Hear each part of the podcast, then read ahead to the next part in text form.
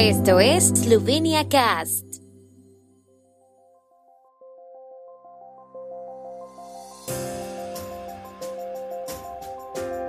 Noticias.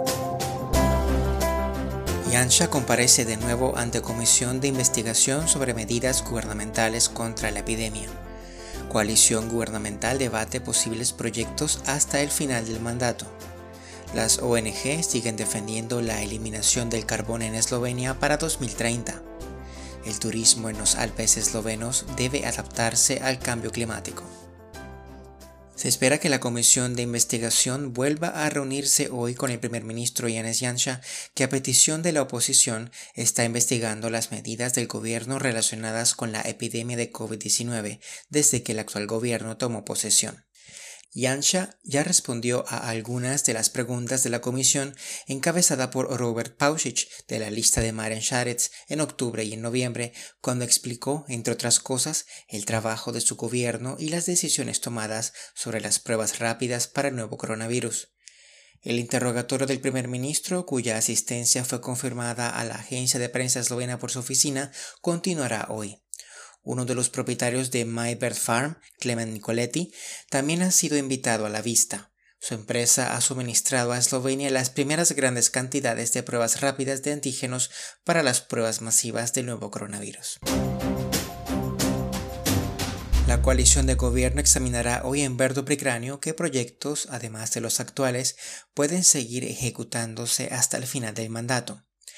Se espera que entre ellos se encuentren la ley del impuesto sobre la renta, la ley de inversiones en educación y la creación de un fondo demográfico. Los diputados de la coalición y algunos ministros asistirán a la reunión por invitación del primer ministro Yanis Yansha. Yansha también ha invitado a algunos diputados de la oposición a asistir a la reunión, ya que la mayoría de ellos apoyan las propuestas de la coalición en el Parlamento. Entre estos últimos, solo el presidente del partido de la oposición, Partido Nacional Esloveno Smago Jelinčić Plemeniti, confirmó su asistencia. Sin embargo, el partido de los pensionados y los grupos minoritarios se negaron a participar.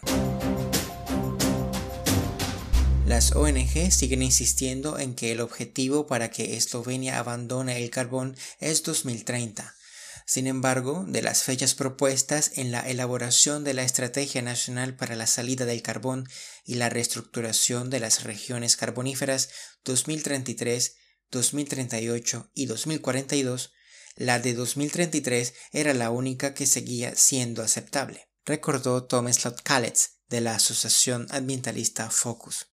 Kalets sigue esperando que Eslovenia tenga que cerrar la central térmica de Shostan para 2030, como demuestran las políticas climáticas más ambiciosas de la Unión Europea y los estados financieros de la central, dijo.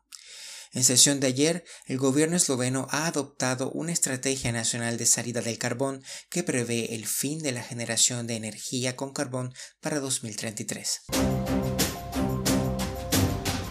Las agencias de desarrollo de Gorenska han celebrado ayer en Bled una consulta sobre la adaptación del turismo al cambio climático en los Alpes.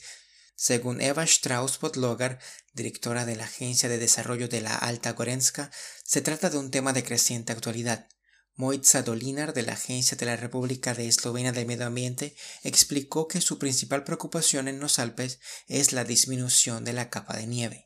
La climatóloga Luchka Kaifesh Bogatay señaló que será necesario realizar ajustes en el turismo a dos niveles, para reducir su huella de carbono y para adaptarse a las nuevas condiciones con las oportunidades que posiblemente ofrezca una temporada de verano más larga y aguas más cálidas. Manuela Bosic Badalic, presidente de la Asociación Eslovena de Remontes, y Blaž Bever, director de turismo de Kranjska Gora, también destacaron la necesidad de reestructurar hacia la multiestacionalidad y de generar el máximo de ingresos en verano. El tiempo en Eslovenia. El tiempo con información de la ARSO, Agencia de la República de Eslovenia del Medio Ambiente.